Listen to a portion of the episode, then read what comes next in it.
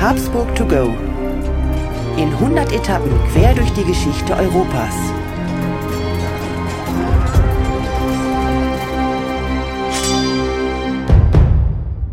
Hallo und herzlich willkommen bei Habsburg to go, der etwas andere geschichtliche Reisebericht. Wir reisen in 100 Etappen auf den Spuren der Habsburger.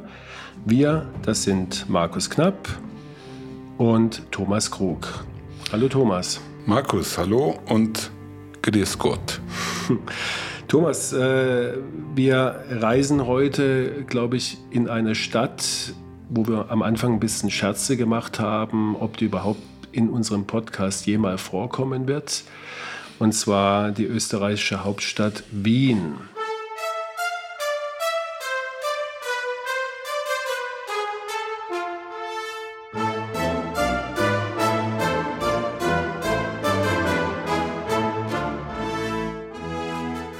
Ja, ich habe mir fast gar nicht getraut, äh, mit Wien irgendwo hier anzufangen. Aber vielen Dank, Markus, dass du mir Wien überlassen hast, erstmal. Das habe ich, hab ich gern gemacht und ich hoffe, du gönnst mir, dass ich irgendwann auch nochmal nach Wien reise. Und wir, wir reisen ja jetzt nicht, wir haben ja jetzt nicht gesagt, das ist die Stadt Wien, sondern natürlich haben wir uns eine spezielle Lokalität, beziehungsweise du hast sie ausgesucht in der ja. Stadt Wien. Aber erzähl uns doch erstmal ein bisschen was über Wien, falls es jemand noch nicht kennen sollte. Und das wird fast niemand sein, der äh, die Stadt Wien nicht kennt. Aber ich glaube, Wien als Stadt ist wirklich von den Habsburgern geprägt wie keine andere Stadt in Europa. Ich glaube, das kann man tatsächlich so feststellen.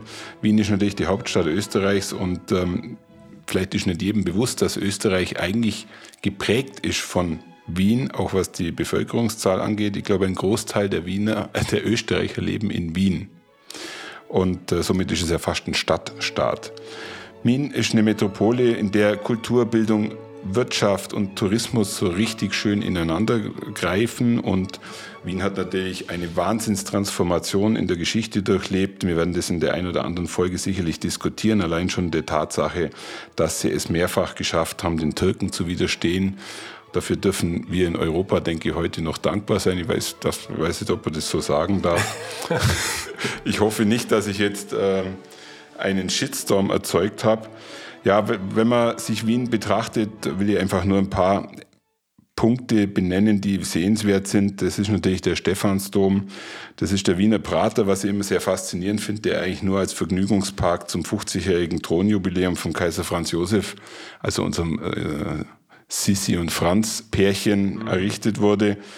Das ist die Hofburg, die natürlich ähm, für alle, wenn sie in Wien sind, ein Besuch ein Muss ist. Ich wusste nicht, dass dort auch der Bundespräsident residiert in der Hofburg.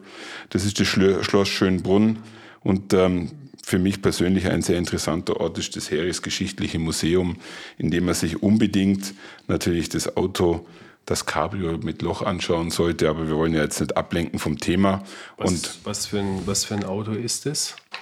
Ja, das ist. Doch mal nachfragen. Das ist äh, ein Cabriolet, in dem das Attentat von Sarajevo ausgeführt wurde und das Loch, welches man dort zu sehen bekommt, ist der tödliche Schuss, der dann ähm, im Endeffekt ja die Geschichte verändert hat an der Stelle. Ja, die, die Wiener, glaube ich, sind auch sehr überzeugt von ihrer Stadt, wenn man das so sagen darf. Ähm, wir sind keine Österreicher, deswegen glaube ich, dürfen wir da von außen ähm, ganz neutral drauf gucken, dass die Wiener in Österreich natürlich eine besondere Stellung haben ja. und ähm, dass, glaube ich, auch so ein bisschen eine Diskrepanz ist zwischen dem Rest von Österreich und, und den Wienern, die natürlich alles in sich irgendwie zusammentragen und zusammenballen, gell? kann man das so sagen? Ja, es ist, es ist ein Schmelztiegel von, von allem, geschichtlich, auch was, was natürlich Kunst betrifft. Man darf nicht vergessen, dass in Wien Mozart äh, im Endeffekt gewirkt hat, auch Beethoven und ich glaube, wir alle wissen auch noch, mit welchem Stolz und welcher teilweise Arroganz Falco aufgetreten ist und damit natürlich auch sehr erfolgreich war. Aber Markus, lass uns einfach mal dorthin gehen, in den Ort des Geschehens. Ja. Und ich glaube, das ist viel spannender. Das ist die Kapuzinergruft, die du natürlich bestimmt schon gekannt hast im Vorfeld und in der du wahrscheinlich auch schon mal warst. Richtig. Ähm, ehrlich gesagt, ich gibt keinen Besuch in Wien. Ich war schon ein paar Mal in der Stadt, wo ich nicht in die Kapuzinergruft gehe. Trotz alledem, wer das erste Mal in Wien ist und wer das erste Mal vielleicht dann an den Ort reist, den wir heute beschreiben, für mich ist das ein sehr unauffälliges Gebäude, es ist ja äh, zwischen verschiedenen Stadthäusern, sieht ein bisschen so aus wie eine Hofkapelle, hat ein kleines Portal, oben ein Kreuz. Und wenn man dann dort hindurchgeht, fühlt man sich ein bisschen so, wie wenn man den Braun-Roman gelesen hat, äh, Illuminati, und man hat nach einem gewissen äh, Rätsel, welches man lösen konnte, dann plötzlich diesen Eingang gefunden. Also für mich war es ein ganz spannender Ort und ähm, dort werden wir heute hinreisen. Weil, könnte ich jetzt mal fragen du uns, also die, die Kapuzinergruft ist ja die Grabstelle, die Grablege der Habsburger schlechthin. Also ich glaube, die allermeisten Habsburger liegen dort, ihre sterblichen Überreste in dieser Gruft. Und ähm, jetzt, jetzt frage ich uns unsere obligatorische Frage, Thomas, was, hat das jetzt speziell mit den Habsburgern bzw. mit deinem Thema zu tun? Wir werden wahrscheinlich irgend, an irgendeine Sarg oder an ein Grab stehen, oder? Ja, also was hat das mit den Habsburgern zu tun? Du hast das sehr schön erklärt. Natürlich ist die Gruft äh, vollgestapelt mit Habsburgern. Und wir sind heute aber an einem ganz einem speziellen Grab.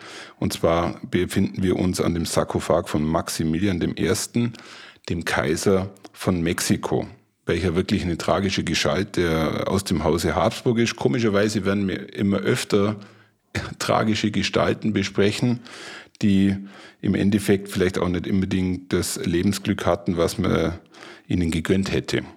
Ja, ist mit Sicherheit, also je, je tragischer, desto interessanter ist der Podcast. Ja. Und Maximilian I., könnte ich mir vorstellen, ist jetzt nicht jedem sofort geläufig, ist jetzt nicht der Hochglanz-Habsburger wie, ich sag mal, Franz Josef Sissi oder Maria Theresia. Kannst du uns mal ein bisschen einführen, wer war Maximilian I., wann hat er gelebt, was ist so seine Zeit? Ja, Markus, die Frage wird uns jetzt die Steffi gleich beantworten und ich freue mich auf Ihre Ausführungen.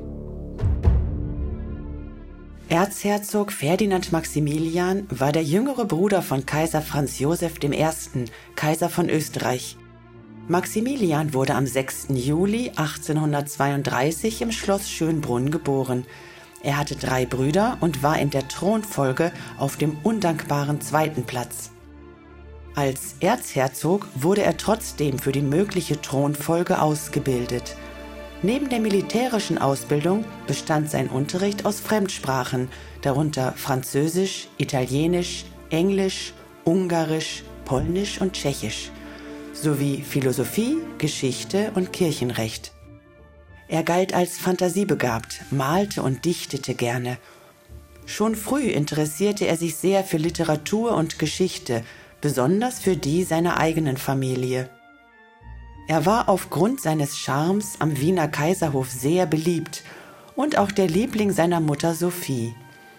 Das Verhältnis zu seinem älteren Bruder Franz Josef war freundschaftlich, wobei er aber mit zunehmendem Alter von seinem Bruder misstrauisch beobachtet wurde, da er aufgrund seines unkomplizierten und freundlichen Wesens beim Volk sehr beliebt war. Mit Geld konnte er Zeit seines Lebens nicht so richtig umgehen, mit seiner ersten Apanage mit 17 Jahren ließ er sich ein Sommerhäuschen neben Schloss Schönbrunn bauen. Maximilian interessierte sich vor allem für die Seefahrt und unternahm viele Fernreisen. Im Jahr 1854 wurde er mit nur 22 Jahren zum Kommandanten der kaiserlich-königlichen Kriegsmarine ernannt, welche er in den folgenden Jahren reorganisierte. 1857 heiratete er die belgische Prinzessin Charlotte und wurde zum Generalgouverneur von Lombardo-Venetien ernannt. Als die Lombardei 1859 als Folge der österreichischen Niederlage in der Schlacht von Solferino verloren ging, zogen sich Maximilian und Charlotte in das eigens für sie erbaute Schloss Miramare in der Nähe von Triest zurück. Ein wahres Schmuckstück am Meer. Am 10. April 1864 wird Maximilian auf Betreiben von Napoleon III. zum Kaiser von Mexiko ernannt. Knapp vier Jahre regierte er das Land, welches so fern seiner Heimat war. Am 15. Mai 1867 wird Maximilian mit nur 34 Jahren hingerichtet. Das Experiment zur Erfüllung seiner Träume ist gescheitert. Seine Frau Charlotte verbrachte den Rest ihres Lebens sehr zurückgezogen, zuerst auf Schloss Miramare und dann auf Schloss Bouchoux im belgischen Meissen, wo sie am 19. Januar 1927 verstarb. Man sagt, sie habe bis zu ihrem Tod geglaubt, sie sei amtierende Kaiserin in Mexiko. Maximilian I. wurde nach seinem Tod nach Wien überführt und fand in der Kapuzinergruft seine letzte Ruhestätte.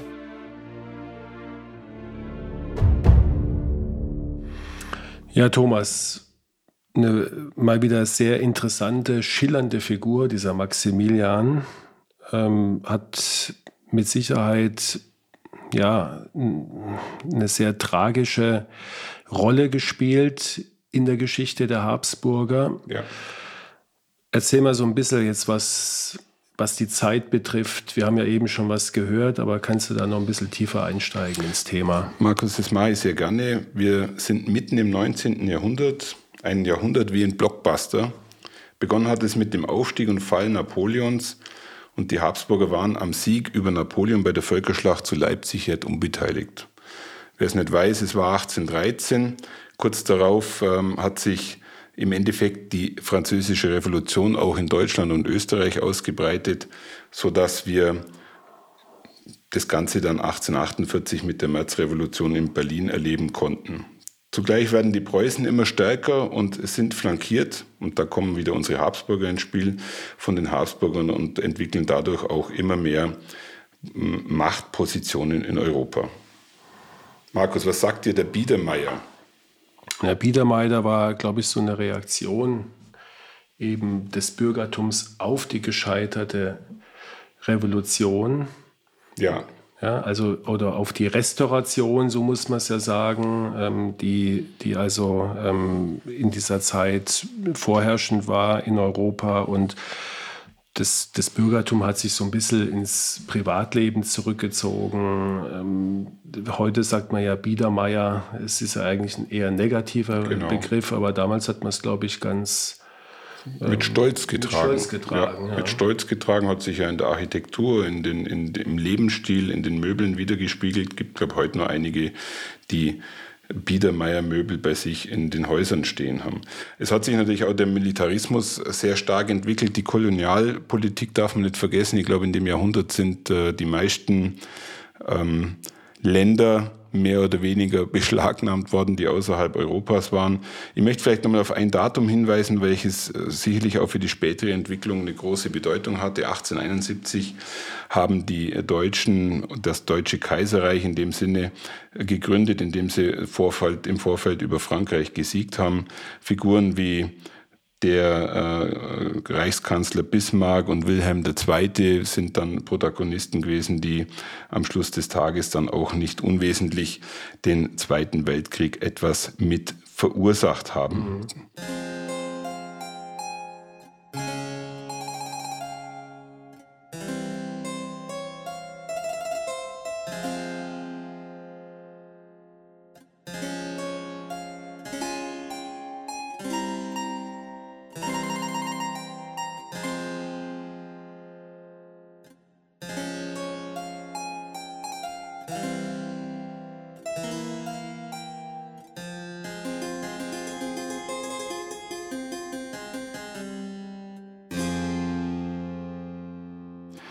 Also Maximilian ist in der sehr spannenden Zeit aufgewachsen ja. und erwachsen geworden, nehme ich jetzt mal so mit.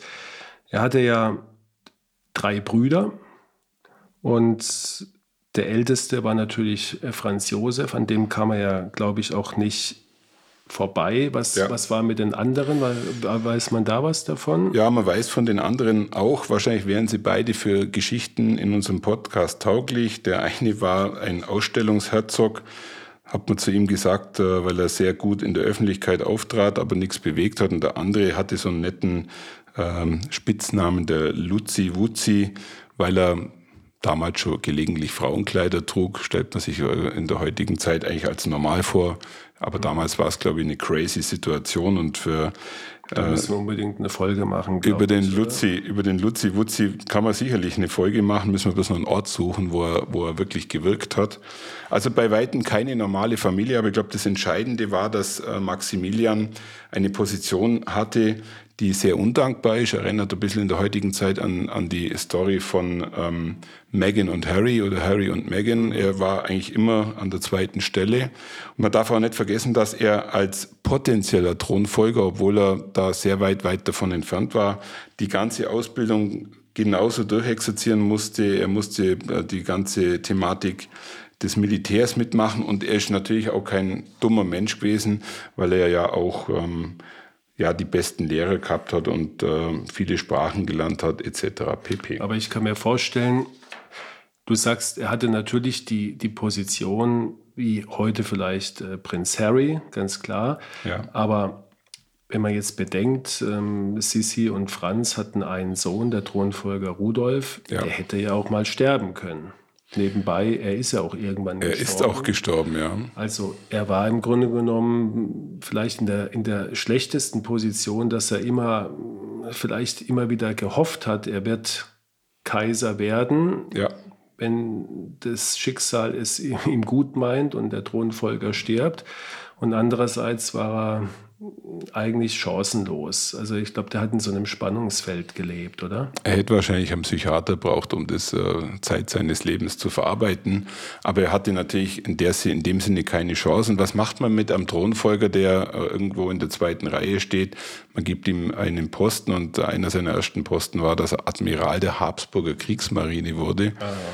Ähm, ich glaube, das kann man tatsächlich als Abstellgleis sehen, weil ich kann mir nicht vorstellen, dass die Habsburger Kriegsmarine eine entscheidende ähm, Funktion in der Welt Deswegen war er wahrscheinlich auch am einzigen bedeutenden Seehafen, den die Habsburger hatten, nämlich in Triest. In Triest, genau. Heutiges Italien. Ja.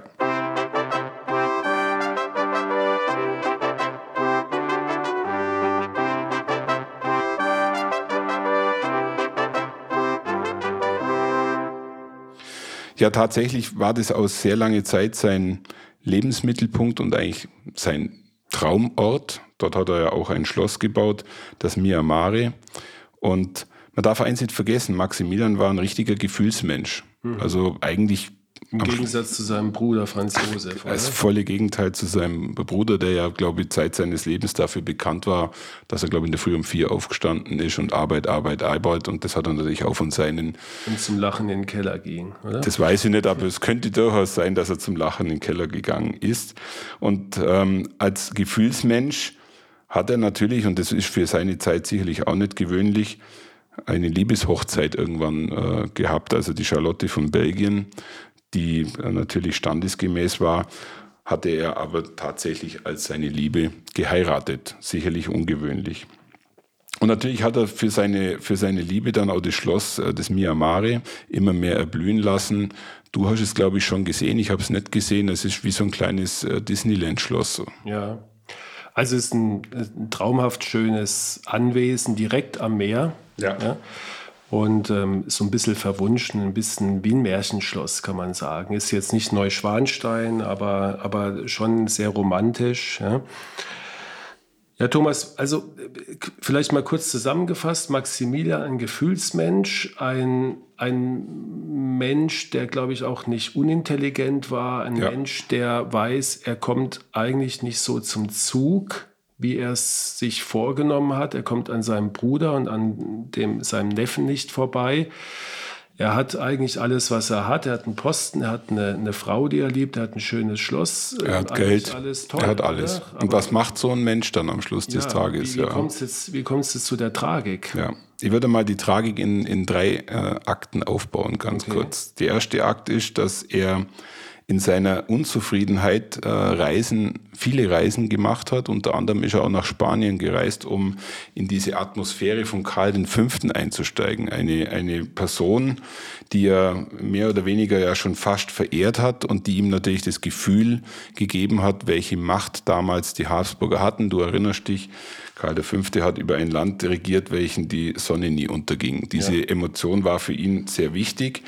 Dann hat er in, in der Tragik seines Lebens nochmal einen Posten bekommen, der schlechter nicht sein hätte können. Er wurde nämlich der Herrscher über die Lombardei. Kurz darauf hat sich Italien kriegerisch selbstständig gemacht und er hat dieses Amt natürlich sehr schnell wieder verloren. Und Akt 3 dieser Tragik war, dass er mit seiner Unzufriedenheit nochmal einen Posten angeboten bekommen hat. Und da möchte ich jetzt ganz kurz etwas ausholen. Wir, wir befinden uns jetzt Richtung Amerika. Wir sind in der Zeit des äh, Bürgerkrieges in Amerika.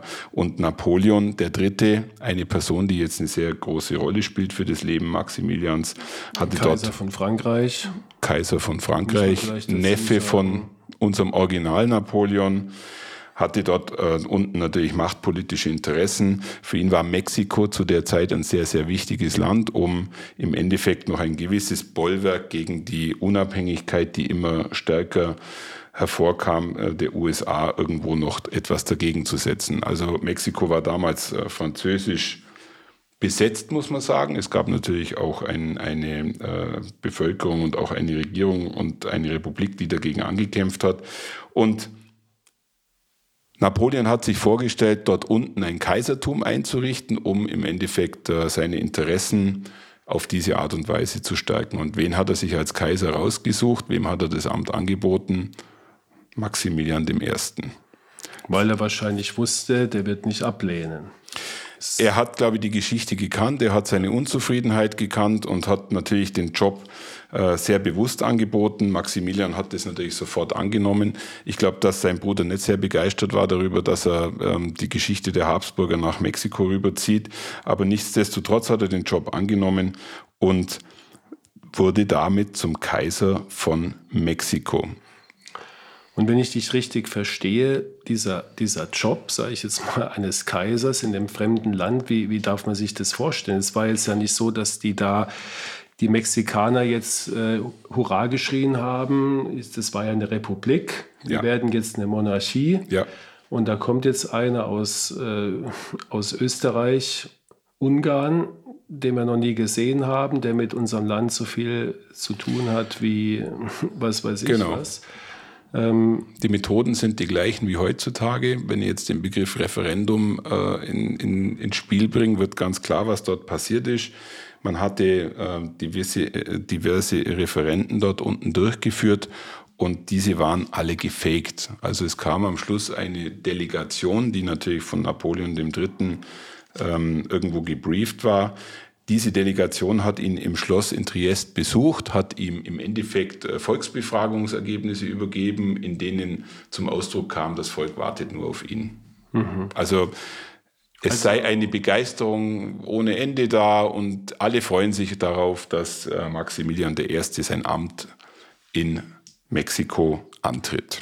Also auf dem Boden seiner Persönlichkeiten, seiner Lebensumstände sieht ein französischer Kaiser die Chance, einen Dummy einzusetzen in einem fernen Land, um seine eigenen ja. machtpolitischen Interessen sozusagen. Also wie sagt man so schön, er war eine Marionette.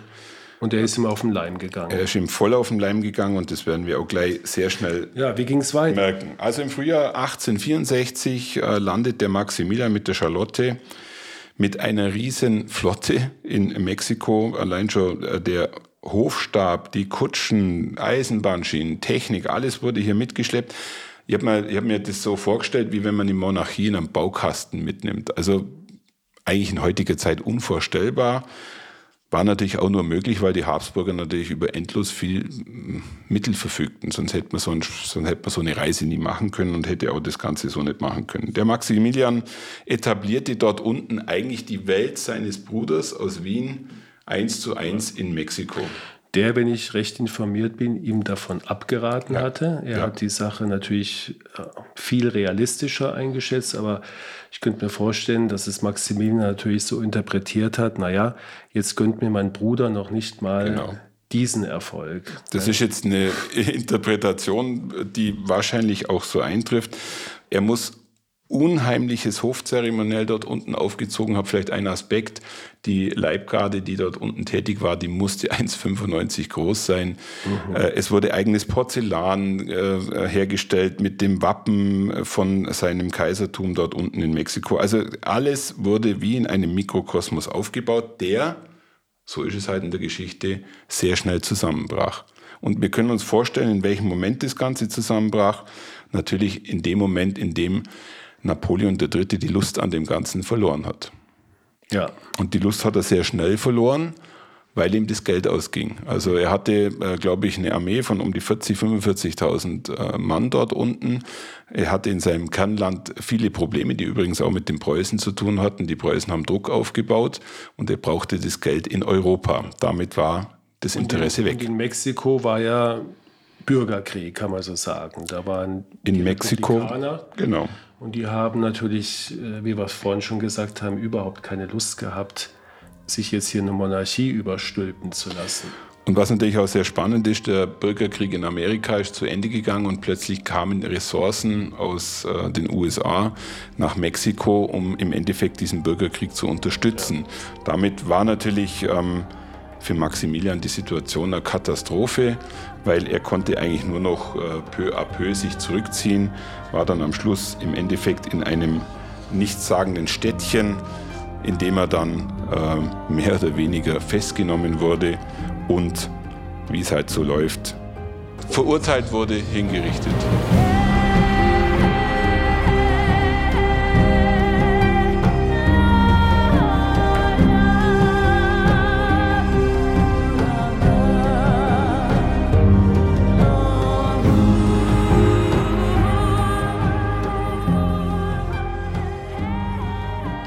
Offensichtlich ähm, war er ja weiter besessen von, von dieser Vorstellung, Kaiser zu sein. Er hätte ja mit Sicherheit eine Fluchtmöglichkeit gehabt oder hätte sich auch frühzeitig aus dem Land verabschieden können, aber er wollte die Sache bis zum Ende durchziehen. Er wollte es bis zum Ende durchziehen und hat es dann auch, wie es vielleicht in der Zeit üblich war, sogar mit einem gewissen Stolz bis in den Tod hineingetragen, was aus meiner Sicht nochmal der Tragik wirklich einen aufsetzt. Und seine Reise endet dort, wo unsere Reise heute begonnen hat. Seine Reise endet in der Kapuzinergruft. Mhm.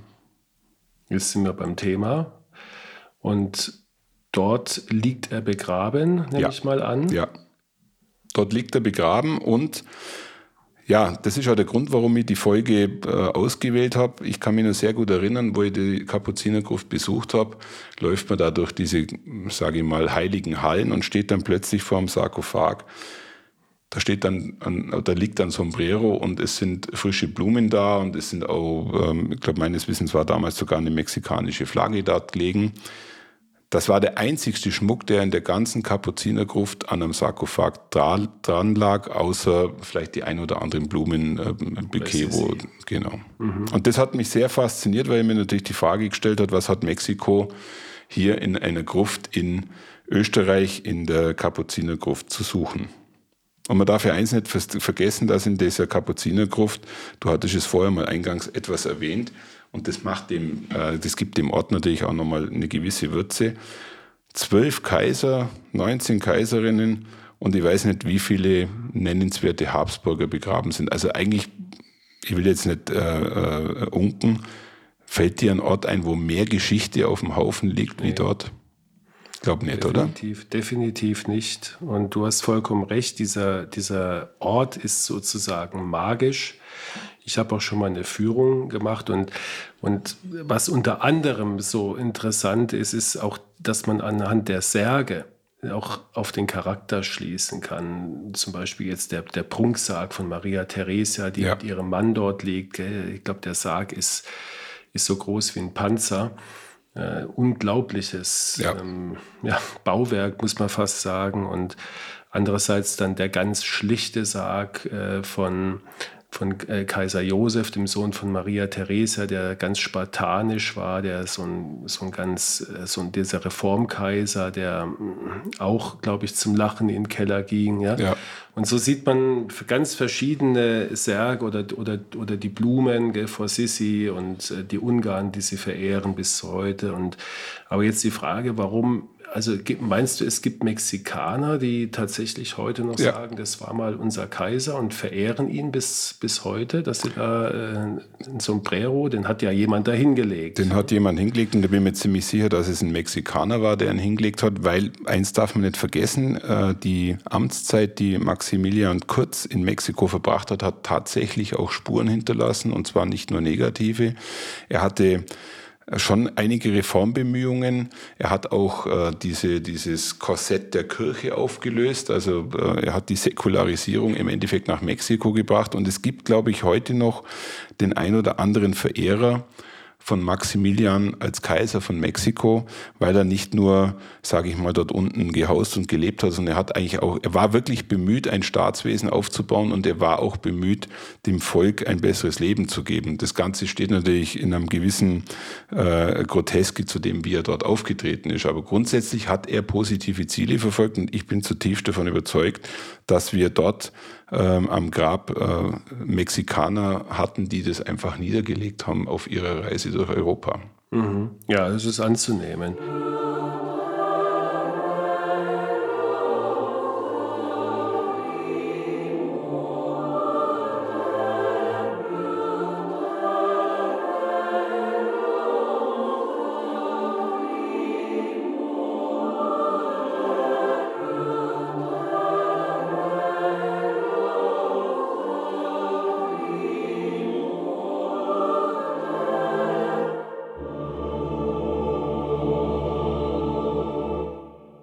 Mir fallen da noch zwei Bilder ein, die, ja. glaube ich, recht berühmt sind. Die eine, das eine Bild ist wie äh, das, das Kaiser-Ehepaar, wenn wir es jetzt so, so ja. nennen dürfen, von Miramare wegfährt auf der Novara. Mhm. Ja, alle, wie du es beschrieben hast, in einem prunkvollen Schiff, beladen bis oben hin und man sieht so richtig die Erwartung und den Stolz. Ja. ja.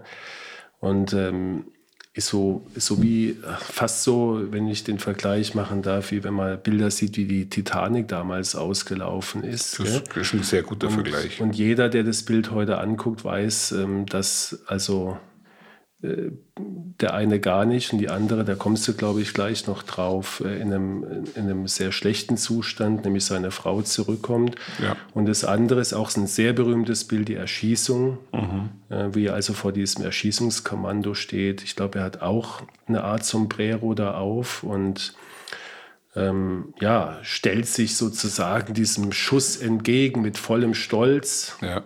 Und was ist von ihm überliefert, was er dort noch als letzte Worte gesagt hat, was für ein schöner Tag, ich wollte schon immer an einen solchen schönen Tag sterben, das sagt ja. alles, ja. Also, also wenn das tatsächlich wahr ist, muss man sagen, äh, Chapeau. Cha Cha ja? Chapeau.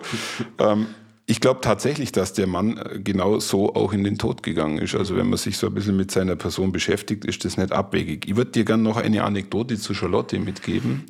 Seine Frau. Seiner Frau, weil die auch das ja hat eine Tragik. Aber die hat es ja geschafft, aus Mexiko ausgeschifft A zu werden. Aber oder? nur aus einem Grund. Sie ist im Endeffekt frühzeitig äh, nach Europa wieder gereist, weil sie ihrem Mann helfen wollte. Und wen hat sie natürlich als erstes besucht? Den Napoleon den Dritten und hat um Hilfe gebeten, natürlich um militärische Unterstützung. Mhm. Wir können uns denken, was Napoleon III. sagte.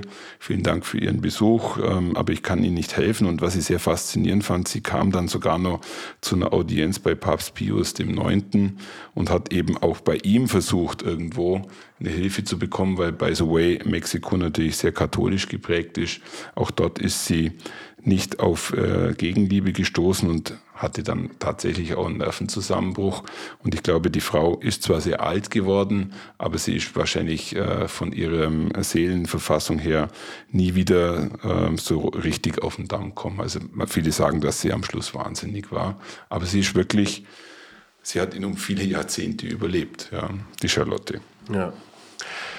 Tragisch, tragisch, tragisch, kann man sagen. Also ich hatte mal einen Freund in Triest. Ja.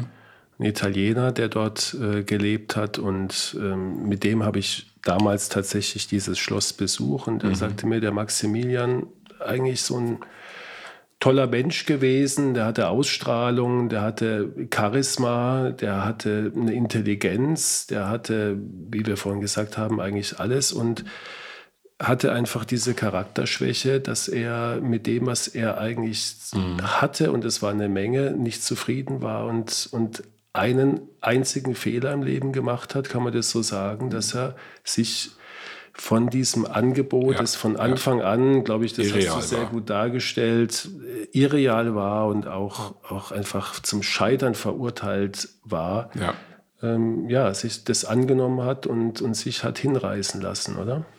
Also aus heutiger Sicht nicht nachzuvollziehen, eigentlich nur aus seiner emotionalen Lage heraus, weil wie du gerade sagst, ein hochintelligenter Mensch, der sicherlich auch in der Lage war zu beurteilen, was das Angebot wert ist. Und äh, damit enden wir die Reise, die heute ausnahmsweise mal von Europa kurz nach Mexiko ging und von Mexiko wieder an unseren Ort des Geschehens, nämlich in die Kapuzinergruft. Und ich muss nochmal sagen, äh, und da wird es jetzt ein bisschen touristisch, wenn jemand nach Wien kommt, bevor er alle anderen Highlights anschaut, er muss in die Kapuzinergruft. Das ist echt ein Geheimtipp, weil die meisten gehen halt eher auf die großen Dinge los in Wien. Für mich ist es, ich glaube, wir wiederholen uns da jetzt tatsächlich oft in den Folgen, aber mehr Geschichte kann man in, in, in Wien nicht wahrnehmen wie in dieser Kapuzinergruft. In unsere Zeit, ja.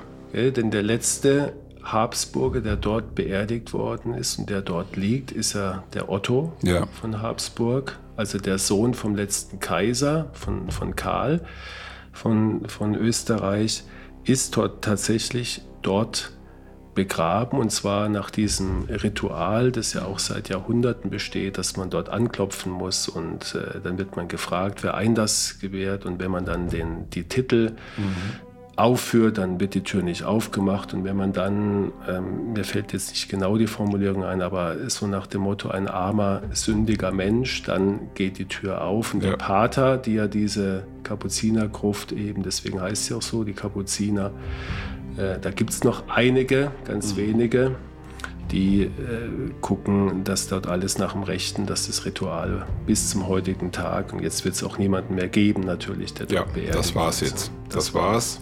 Das war so für die heutige Folge. Ja, ähm, Thomas, super. Vielen Dank. Es war eine sehr, sehr wie interessante Folge, wie immer. Wir haben jetzt äh, ein paar Folgen gemacht und immer geht es irgendwie tragisch aus. Ja, ja. du bist jetzt dran. Nicht so gewusst, gell? Markus, du bist jetzt dran mit einer, mit einer Folge, wo ein Mensch als Strahle, strahlende Figur durch seine Geschichte durchgeht. Ich bin gespannt, was dir da einfällt. Ich muss dich enttäuschen, ich werde auch wieder was Tragisches bringen. Aber dann werden wir mal was Lustiges bringen. Vielleicht ja. den Luzi Fuzzi. Der Luzi Fuzzi, ja.